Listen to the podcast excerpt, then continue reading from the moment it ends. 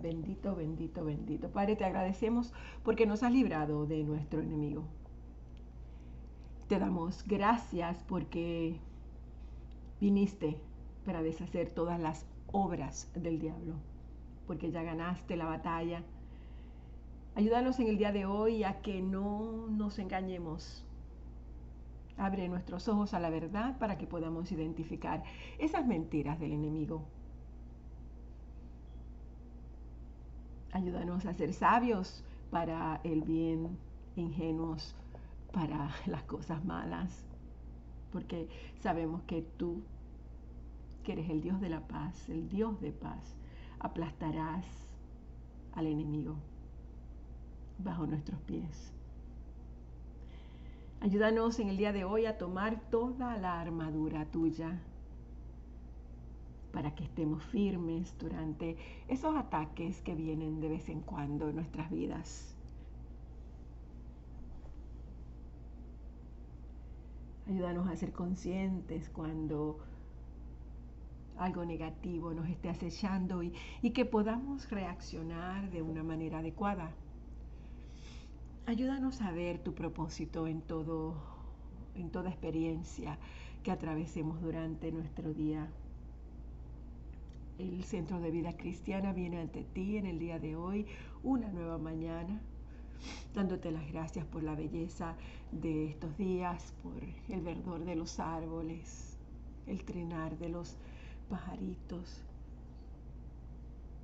incluso por las alergias, porque significa, Señor, que, que cada cosa es nueva para ti, que tú renuevas todo, que hay cambios y que tenemos que atravesar por diferentes circunstancias para, para llegar a otro nivel, a otro estado, a otro lugar.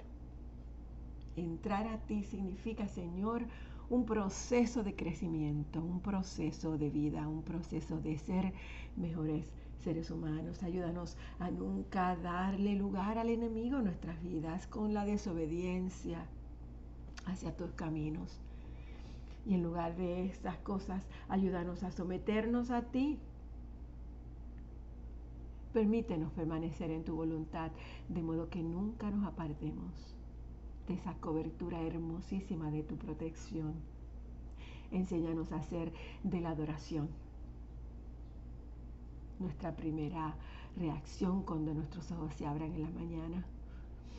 Y te alabamos hoy porque tú nos has librado de cualquier angustia que nos pueda acechar y nuestros ojos han visto la ruina del enemigo a través de diferentes experiencias en nuestra vida, a través de lo largo de los años de nuestra vida. Mi Dios, hemos visto milagro tras milagro, tras milagro, tras milagro, bendición tras bendición. Y te damos gracias por eso. Gracias por este hermoso día, por este nuevo día. Gracias por adelantado, Padre, por todas esas nuevas experiencias que vamos a vivir. Y quiero presentarte el grupo de hombres para esta reunión que van a tener esta noche. Glorifícate en ellos. Glorifícate, manifiesta tu poder en ellos. Que cada uno de ellos sienta la, la bendición tuya, la presencia tuya, la vibración tuya, la luz tuya, mi Dios. Sabemos que hay unos propósitos hermosos para ellos y sabemos que tú trabajas desde lo más sencillo hasta lo más complejo. Y por eso te damos gracias. Gracias por eso, mi Dios. Y continuamos, Padre amado, con, con nuestro encuentro, la lectura de tu palabra. En nombre de Jesús, tu Hijo amado. Bueno, mis hermanos, hoy continuamos con la lectura del libro de números. Estoy ansiosa porque terminemos este libro para que entremos en Deuteronomio. Terminamos el capítulo 33 y comenzamos con el capítulo 34. El Señor le dijo a Moisés, hazle saber a los israelitas que las fronteras de Canaán, la tierra que van a recibir en heredad, serán las siguientes.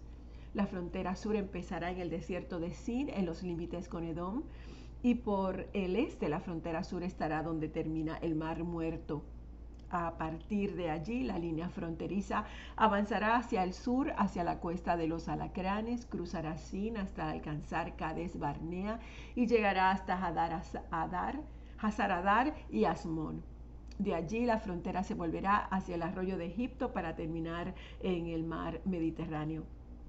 La frontera occidental del país será la costa del mar Mediterráneo y para la frontera norte la línea fronteriza correrá desde el mar Mediterráneo hasta el monte Or y desde el monte Or hasta Lebo De allí esta línea seguirá hasta llegar a Sedad para continuar hasta Sifrón y terminar en Hanar Enan, en Hazar.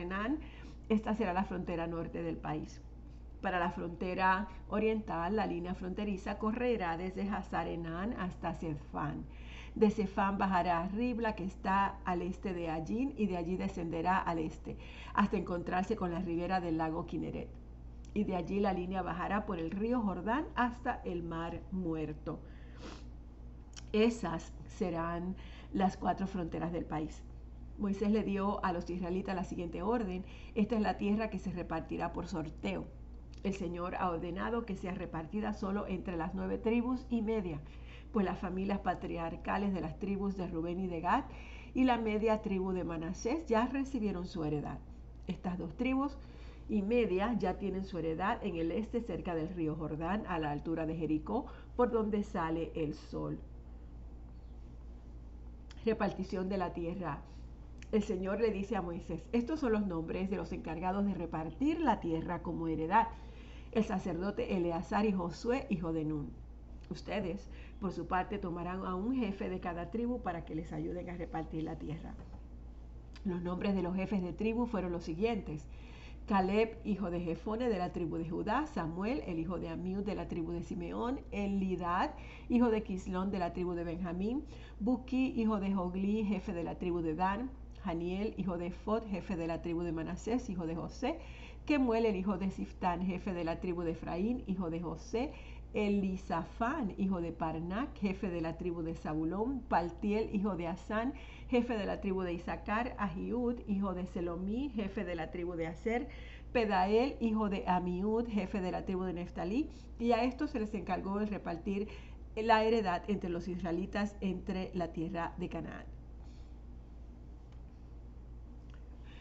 En las llanuras de Moab, cerca del Jordán, a la altura de Jericó, el Señor le dice a Moisés, ordénales a los israelitas que de las heredades que reciban entreguen a los levitas ciudades donde vivir, junto con las tierras que rodean esas ciudades.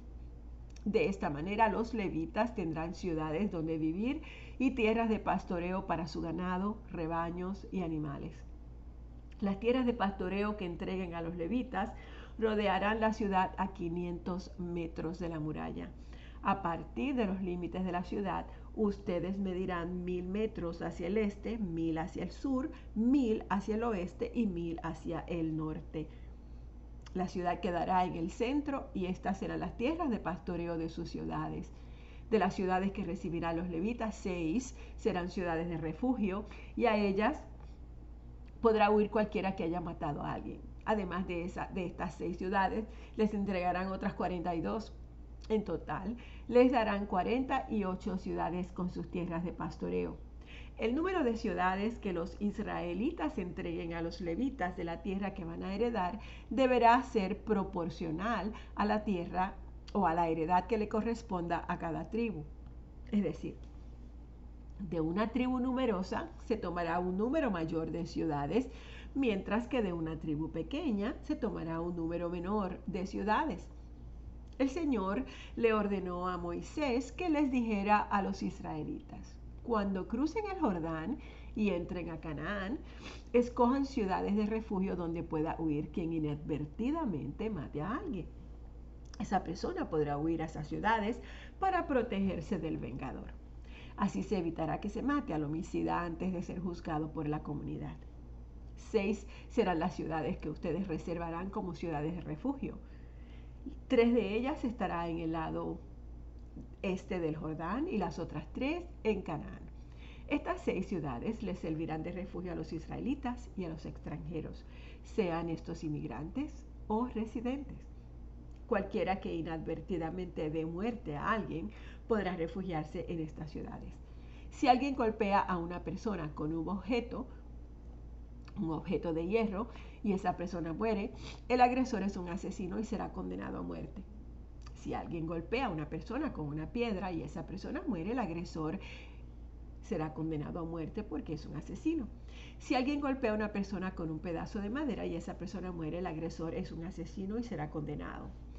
Corresponderá al vengador matar al asesino. Cuando lo encuentre, lo matará. Si alguien mata a una persona por haberla empujado con malas intenciones o por haberle lanzado algo intencionalmente o por haberle dado un puñetazo por enemistad, el agresor es un asesino y será condenado a muerte. Cuando el vengador lo encuentre, lo matará. Pero podría ocurrir que alguien sin querer empuje a una persona o que sin mala intención le lance algún objeto o que sin darse cuenta le deje caer una piedra y que esa persona muera como en este caso ellos no eran enemigos ni hubo intención de hacerle daño, será la comunidad la que de acuerdo con estas leyes deberá arbitrar para entre el acusado y el vengador para decidir qué hacer con ellos. La comunidad deberá proteger del vengador al acusado dejando que el acusado regrese a la ciudad de refugio donde huyó y que se quede allí hasta la muerte del sumo sacerdote que fue ungido con el aceite sagrado.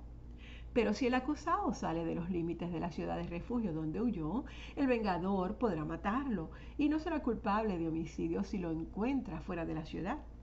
Así que el acusado debe permanecer en su ciudad de refugio hasta la muerte del sumo sacerdote. Después de eso podrá volver a su heredad. Esta ley regirá siempre sobre todos tus descendientes donde quiera que vivan. Solo por el testimonio de varios testigos se le podrá dar muerte a una persona acusada del homicidio. Nadie podrá ser condenado a muerte por el testimonio de un solo testigo. No aceptará rescate por la vida de un asesino condenado a muerte porque tendrá que morir. Tampoco aceptará rescate para permitir que el refugiado regrese a vivir a su tierra antes de la muerte del sumo sacerdote. No profanes la tierra que habitas. El derramamiento de sangre contamina la tierra y solamente con la sangre de aquel que la derramó es posible hacer la expiación en favor de la tierra. No profanes la tierra donde vives y donde yo también vivo, porque yo, el Señor, habito entre los israelitas. Los jefes de las familias patriarcales de los clanes de Galaad fueron a hablar con Moisés y con los otros jefes de familias patriarcales israelitas. Galad era hijo de Maquir y nieto de Manasés, por lo que sus clanes descendían de José. Les dijeron, cuando el Señor te ordenó repartir por sorteo la tierra entre los israelitas, también te ordenó entregar la heredad de nuestro hermano Zelofejad a sus hijas. Ahora bien, si ellas se casan con hombres de otras tribus, su heredad saldrá del círculo de nuestra familia patriarcal y será transferida a la tribu de aquellos con quienes ellas se casen.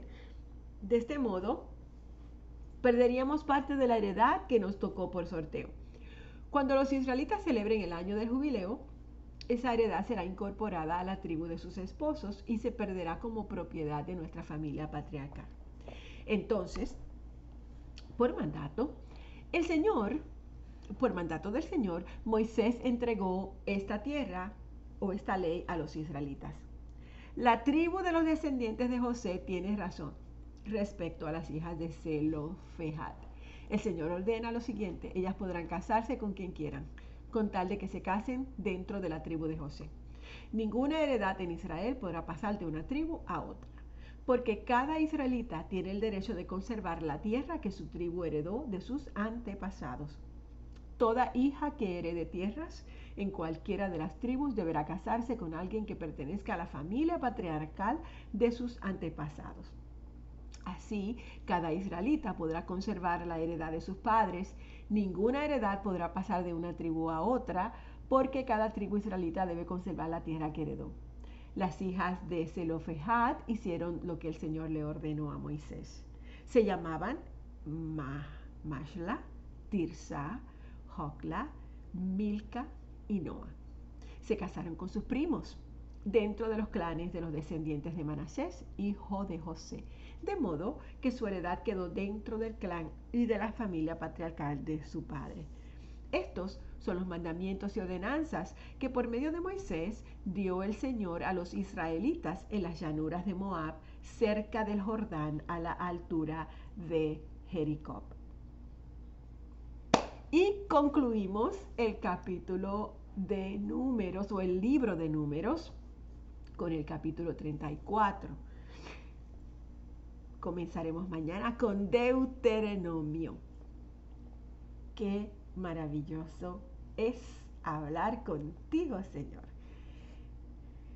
Gracias por, por esta palabra. Gracias por todos esos detalles, gracias por todas esas leyes que según vamos leyendo tu palabra van cobrando vida, nos va dando entendimiento y nos va ensanchando el conocimiento de tu carácter, de tus atributos, mi Dios amado. Padre, hoy te pedimos que nos ayudes a acercarnos a ti para tu gloria. Permítenos echar a un lado nuestras actividades favoritas, sobre todo esa actividad favorita de comer que nos gusta a todos nosotros. Muéstranos con cuánta frecuencia y por cuánto tiempo, mi Dios, debemos acercarnos a ti cada día en nuestras vidas. Te damos gracias, Padre, porque sabemos cuán amado, cuánto amor tienes para nuestras vidas, para cada uno de nosotros. Hoy, mi Dios, queremos acercarnos a ti de una manera diferente, dándote gracias por, por todo lo que, lo que eres en nuestras vidas, dándote gracias por, por tu amor, porque tú nos enseñas a caminar contigo, porque cuando dependemos de ti, nuestros pasos son seguros. Cuando estamos cerca de ti, permanecemos en lo que es tuyo y sabemos que lo que es tuyo es cierto para nuestras vidas. Tu palabra nos enseña que permanecer en tu palabra llena nuestro corazón de alegría y de gozo y elimina, erradica el temor. Te damos gracias por todo lo que eres. Te damos gracias por tu presencia. Hoy, Señor, a través de tu palabra hemos aprendido la firmeza de tu carácter y a la misma vez la flexibilidad de tu amor por tus hijos. Enséñanos a permanecer, sin importar lo que esté pasando en nuestras vidas. Permítenos permanecer lejos del pecado, lejos del mal, regocijarnos porque tú eres fuerte en nosotros sobre todo durante los tiempos de prueba y de dificultad. Te pido por un grupo de hombres establecidos, de carácter íntegro,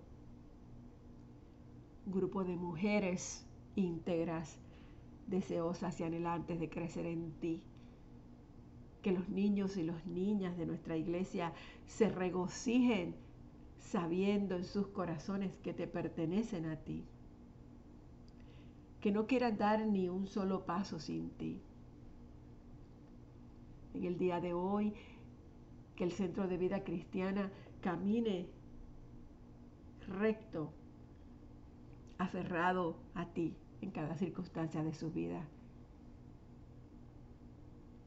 Enséñanos a descansar en ti sabiendo que nos darás lo que necesitamos para el momento en que nos encontremos y estamos determinados a tenerte por sumo gozo cuando pasemos por pruebas, porque sabemos que tu obra es perfeccionadora. Tu palabra dice, si anduviere yo en medio de la angustia, tú me vivificarás. Y esto, Señor, lo anhelamos en el día de hoy. Vivifícanos en cada área de nuestras vidas. Gracias por adelantado, Señor. Gracias por tu amor inmenso incondicional, inmesurable, eterno. En nombre de Jesús. Amén.